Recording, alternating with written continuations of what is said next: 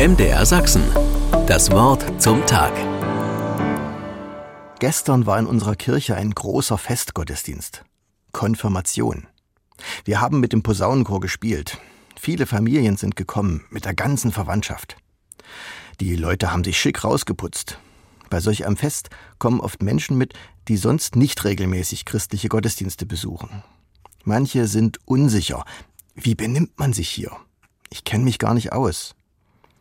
Ein Zettel mit dem Ablauf des Gottesdienstes und den Liedern gibt da Sicherheit. Da weiß man, was kommt.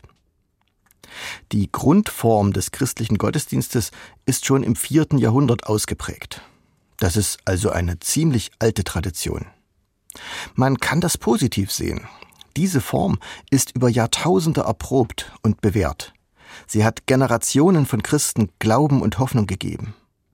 Die vertrauten Formen geben in unsicheren Zeiten Halt und Stärkung. Jüngere Menschen haben damit manchmal Probleme, empfinden es als antiquiert und verstaubt. In meiner eigenen Konfirmandenzeit sollten wir als Jugendliche mal einen Gottesdienst selbst gestalten. Da wollten wir alles ganz anders und natürlich viel besser machen. Moderner, zeitgemäß und so. Also haben wir alles aufgeschrieben, was wir meinten, was in unserem Gottesdienst so vorkommen soll. Dann haben wir nach der optimalen Reihenfolge gesucht.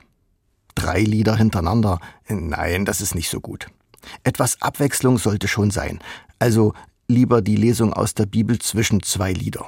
Und die Begrüßung natürlich am Anfang. Als wir am Ende alles so angeordnet hatten, dass es eine gute und logische Abfolge ergibt, waren wir sehr erstaunt. Es war fast der ganz normale Sonntagsgottesdienst draus geworden.